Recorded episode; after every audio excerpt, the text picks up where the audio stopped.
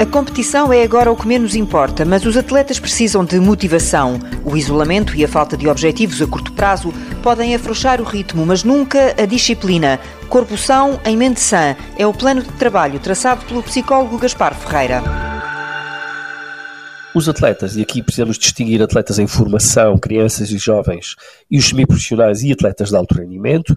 Relativamente aos atletas em formação, manter rotinas, sono, higiene, alimentação, e aqui este conselho é, é para os dois grupos fazer uma, uma alimentação equilibrada, controlando a fome emocional. Este é um dos aspectos mais importantes para manterem a sua saúde física e mental, aprender a distinguir o que é a fome emocional da fome psicológica. Podem naturalmente pedir apoio a um psicólogo para, para os ajudar neste sentido.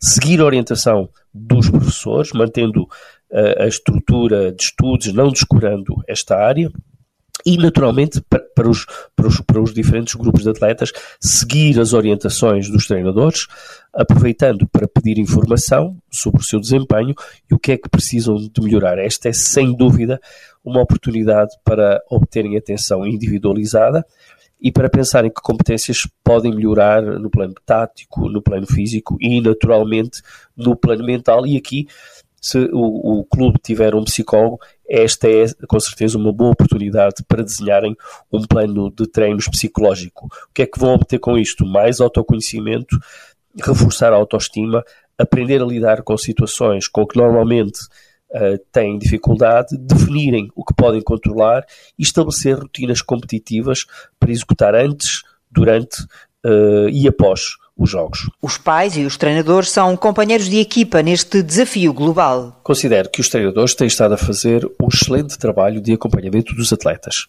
O que é que ainda pode ser melhorado?